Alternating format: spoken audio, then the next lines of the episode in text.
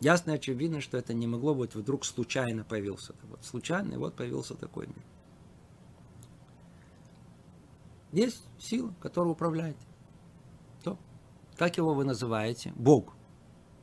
Называйте его Творец, так как-то как больше успокаивает. Творец как-то больше успокаивает. Слово Бог уже, как аннотация, у нас настолько она отрицательная, связанная с прошлой жизнью, откуда мы пришли. Лучше говорить Творец. Хорошо. Значит, Творец существует. Придет, если уже нам так это ясно и понятно. И для многих людей это совершенно очевидно, ясно, что этот мир сотворен. Включая самых великих, э, гениальнейших людей, Э, эм, ученых, практически не было величайших, все величайшие ученые были э, людьми с, скажем так, теистической мировоззрением. Да. Они, да, они не все понимали это, как мы, но всем было ясно. И я не говорю про, про, про, про, про, про людей, которые жили в 17-18 веке, которые основали, основали науку. Да. Они были просто Э, по-настоящему людьми религиозными, они были христианами, верующими в, в, в, в этот мир, в, в, в сотворение этого мира. Я говорю, Альберт Эйнштейн, он был человек, который ясно было очевидно, что мир затворен. Посмотрите на, на что пишет, э, пишут остальные, э, Нильс Бор,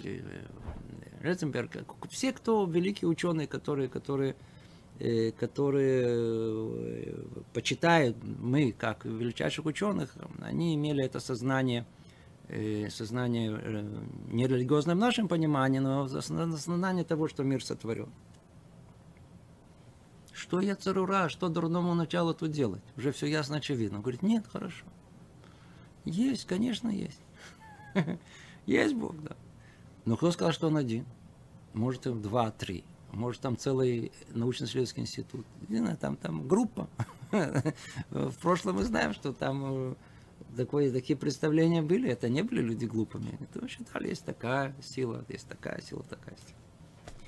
То есть придет, придет, придет э, э, э, человек, и вдруг пробудется у него сомнение. А вдруг те самые, которые говорят, что на самом деле э, Творец, он не един а есть в мире всякие силы. И мы действительно видим больше не единство Творца. Для того, чтобы осознать единство Творца, человек действительно должен обладать э, определенными интеллектуальными способностями, чтобы собрать все детали вместе взятые и увидеть единство всего мира. Таким был Авраам Авин, наш э, э, праотец Авраам. Да, это тот, который собрал Э, мир в своем единстве и понял, что не может быть о том, что вот каждая из этих сил, она имеет самостоятельную какую-то силу. Вовсе нет. А так как мы видим, что они меняются, вот сейчас вроде как торжествуют э, силы э, дня, а потом силы ночи, а, силы плодородия, силы воды, силы... Как это? Они меняются, один побеждает, другой видоизменяется. Да. Кто-то, значит, всеми ими вместе как бы, условно говоря, руководит. Постепенно-постепенно он пришел к осознанию того, что э, источником всех сил в мире должна быть одна сила. Но придет сомнение и скажет, это вовсе не так. И описывает это Рамбам уже в своей книге Шне Тора. Надеюсь, вы все это читали. Описывает, что начали еще ошибаться Мидор Энош, с поколения Эноша. Энош был всего лишь второе поколение после первого человека. Первый человек жил, сам, который был. А они уже начали ошибаться. В чем они ошибались? Было ли у них сомнение в, в, в как то сказать, бытие Творца? Вовсе нет. Единственное, что они начали э, так, как они хотели, как бы получить больше, чем им полагается. В принципе, как и мы. Каждому что-то не хватает то они понимали духовную реальность таким образом, что, что есть некие силы, которые непосредственно от, непосредственно от них исходит это благо. Поэтому они могли обратиться к одной силе, потом другой силе, к третьему. Это как есть, скажем, глава правительства, он один, но у него есть много министров. Теперь под министром есть зам, и может быть их несколько и так далее, такая Э, как бы э, древо такое, которое... И там внизу там даже просто вахтер. Иногда мы знаем, что проще, чем дойти до верху, надо, как говорится, дать э, под стол в актеру и вообще смотришь то, что там годами вот прошло давка хорошо, быстро. Взятку дать ниже э, стоящему э, в иерархии силе. И вот, вот это есть идолопоклонство. Теперь, так как они вначале верили в то и другое, это называется щитув. Это называется о том, что есть Творец, да? но есть независимая сила и у определенных э, явлений в этом мире, которые как бы обладают самостоятельностью. С этого началось.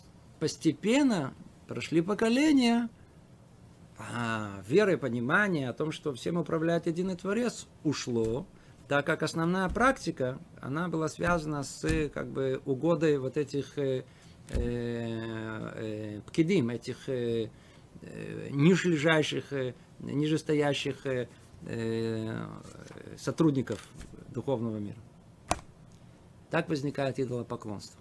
Постепенно-постепенно люди начинают обращаться к ним и только к ним. Это называется идолопоклонство. Ну, естественно, что в наше время, на первый взгляд, э, подобных понятий уже не существует, как идолопоклонство. Но надо знать, что идолопоклонство в своей максимальной форме, она прямо так и находится. Она, сказать, мы прямо в нем живем, процветаем. Как оно называется? Называется атеизм. Теперь, это не то самое идолопоклонство, о которое речь идет, а вода зара, да, которое одно из... Э, это еще гораздо хуже, это вершина всего. Когда мы говорим о... Когда мы говорим о... Э, а вода зара, вода зара это идолопоклонство, то мы говорим о некой силе, к которой мы обращаемся как альтернативе Творца.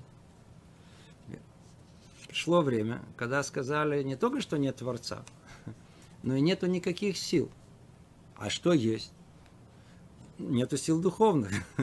Но есть, вот видите, мы верим в, мы верим в свои силы, которые, которые, которые освоят этот мир, которые, которые подчинят нашей же воле. И мы те, которые посредством техно, науки, технологий, мы полностью этот мир на, на, под, свою, под свою дудку мы его осветим. Это что может быть больше, чем чем, чем этот подход, который далекий от э, истинного понимания, как мир устроен. То есть это полный отход от всего. Теперь, Рабейн Бахья жил в том э, мире, когда еще атеизма не было. То есть атеизм как, э, как в теории он существовал всегда, да, то есть возможность полностью отвергать Всевышнего. Он сам спрашивает, видите, вопрос, который спрашивает. Но как, э, как явление не существовало. А что да существовало? Идолопоклонство существовало. Что еще? И какое сомнение он говорит? Не только это блоклон, но блоклонство, ладно, это какая-то очень примитивная уже форма была даже в его время. Но шитув, то, что называется, совместно, партнерство, да, и то, и это. О, это уже, да, может быть. Например, э, в его время нет, но во времена э, мудрецов э, Талмуда было то, что называется Заратустра или Заратуштра, не знаю, правильно по-русски говорить, э, это было учение о двух силах. Сила добра и сила зла, которые существуют в этом мире, они сталкиваются в этом противоборстве, и вот мир, он результат противоборства сил добра и зла. Была одна возможность. Э, естественно, что результат войн привели к тому, что последователи Заратуштра, они просто с, с, с уничтожением Э, э, государственности, которая, у которой эта религия была во главе, и исчезла Заратустра. Есть сейчас до сегодняшнего дня есть много последователей. Но оно, так сказать, очень маленькое, тлеет где-то там в Иране и в разных местах еще есть по всему миру. Или, тут сказано, или о Троице, где у последователей Ешу.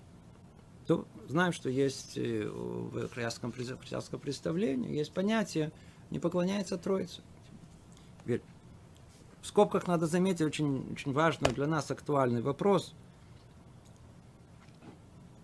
Щитов, то, что называется совместность, вот, вот такая вот и того, и того. То есть они верят и Всевышнего, и, и вот есть еще кто-то. Это называется щитов. Он запрещен или он и разрешен по, еврейской, по еврейскому закону.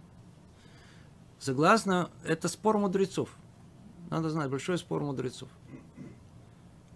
то, что касается самих евреев, нет спора. Это запрещено, и это определяется как щитов, щитов, то есть вот это вот партнерство, как вы сказали, оно для евреев, оно запрещено. Вопрос он не для евреев. Является ли это запрещенным для бней ног? Для, вообще просто для человека, который последователь Ноха. Вот тут есть спор мудрецов об этом. И Рабьосиф Каро считает о том, что это не запрещено. В этом смысле христиане не являются идолопоклонниками. Наоборот, прошу прощения. Рабьосиф Каро запрещает.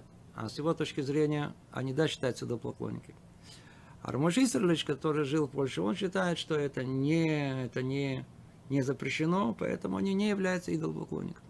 То есть сами по себе, то есть можно ли их считать идолопоклонниками, согласно мнению Рамо, Рамош Исерлич, они не, они не являются идолопоклонниками. Спор мудрецов. Но снова, чтобы никто не перепутал ничего из моих слов, с, с, с, для, для евреев это нет в этом никакого спора. Вера в Троицу, она считается щитов. Щитов это э, партнерство, не знаю, не, не, не, не, совместная, как бы, вера в какой-то совместный стил. Запрещена. Еще одно он говорит, или о том, что природа это божество. Есть еще одно воззрение, которое, так сказать, оно было развито в Баруха Шпиноза в основном, позже даже, когда Барух Шпиноза жил позже, на, на несколько столетий. Бедюк жил на несколько столетий, даже больше, чем, намного, чем, чем, чем, чем то, что он написано. Видите, эти уже идеи были гораздо до него, он там считается, что он это изобрел, а эти уже идеи существовали до того. О том, что на самом деле кто есть Бог. А Бог это природа. Ну, мы знаем о том, что э, э, наш, наш ученый мир, особенно русскоязычный, очень любит восхищаться матушкой природой. То есть, каким образом могло произошло? Говорит, ну вот матушка природа, вот она постаралась, вот загнула, вот, смотри, как накрутила, какие, смотри, эти, эти, эти э, сложные конструкции. Или наивным учением астрологов. И астрология тоже, видите, как он называет наивным учением. В чем она наивна? Что значит астрология? Астрология отдельная тема, вообще надо было посвятить тему очень, э, это очень интересная тема. Только в одном слове. Астрология, суть ее в том, что человеком полностью руководит мазаль. мазаль. Созвездие. И мазаль это судьба. Все детерминировано, да, жизнь детерминирована. И теперь это не пустые звуки. То есть так как мы находим и еврейских источниках, э, тот факт, что Тора относится к этому, говорит об этом, значит в этом что-то есть. Да.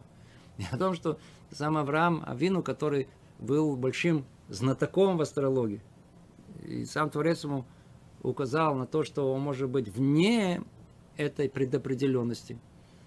И говорит о том, что, по-видимому, действительно что-то за этим кроет. Единственное, надо знать, что современные знания, это в основном большая профанация, которая мало что содержится истинного. И, а те знания, которые были в прошлом, которые были действительно основаны на духовном, внутреннем понимании этого мира, оно утеряно. Утеряно. Нет его. Да. То есть это не пустые звуки.